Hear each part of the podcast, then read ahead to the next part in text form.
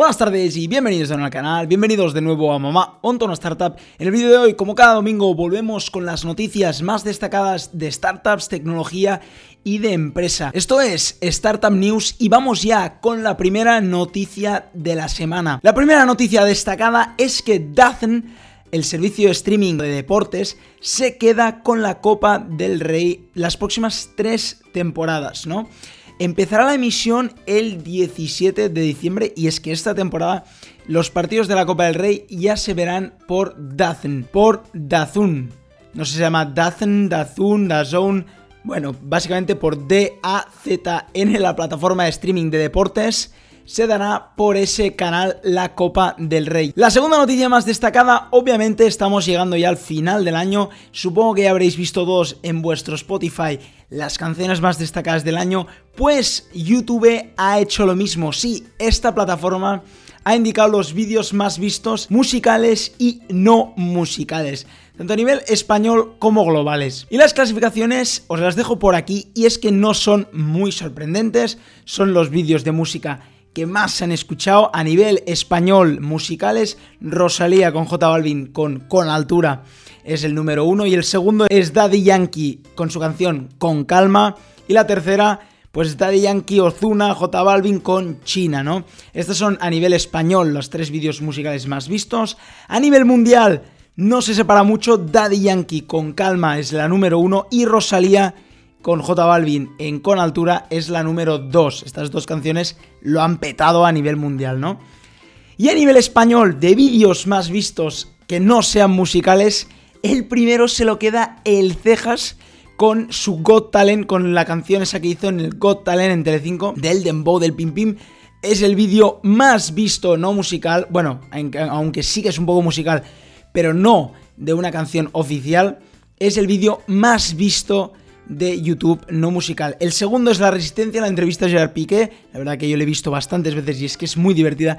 Y el tercero es el Rubius con Las Mil Voces de Mangel. Y ya lo anunciamos el lunes pasado, os daba el recordatorio del Cyber Monday.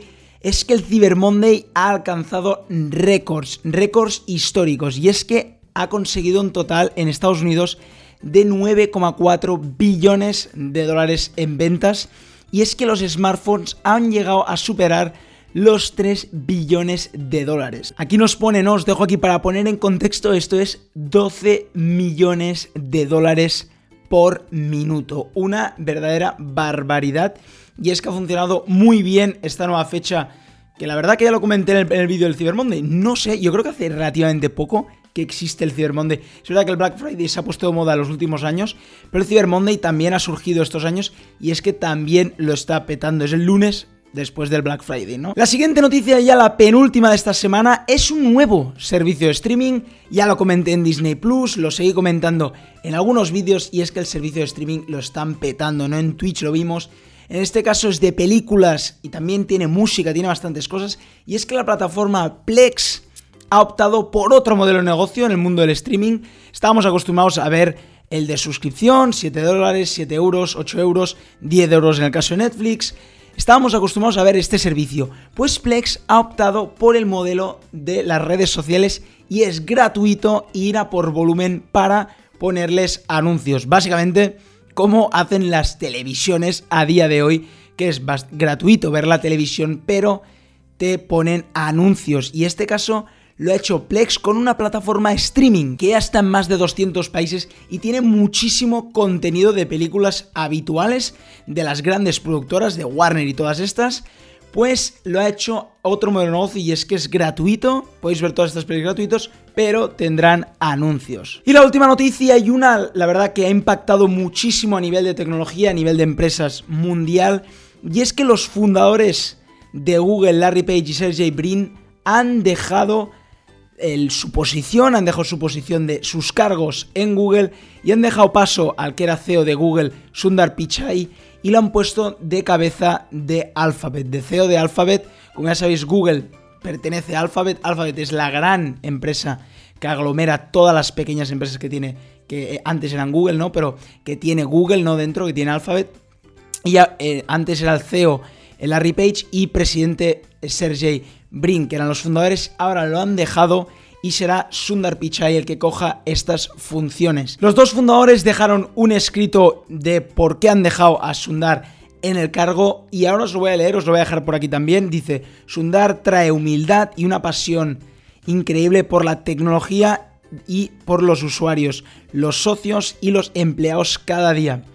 Él ha trabajado eh, cerca de nuestro durante 15 años como CEO de Google, ¿no? Y como miembro de, de, los directores de Alphabet. Él comparte nuestra confianza en los valores de Alphabet y de la estructura y de la habilidad que provee de para solucionar los problemas que trae, los grandes problemas que trae la tecnología cada día, ¿no? No hay nadie con el que confiemos más desde que creamos Alphabet que sea mejor persona que Sundar para liderar Google y Alphabet para el futuro. Así que Sundar Pichai es la nueva cabeza no solo de Google, sino que ya de todo el grupo Alphabet. Y bueno, pues hasta aquí las noticias de esta semana, las noticias más destacadas de esta semana.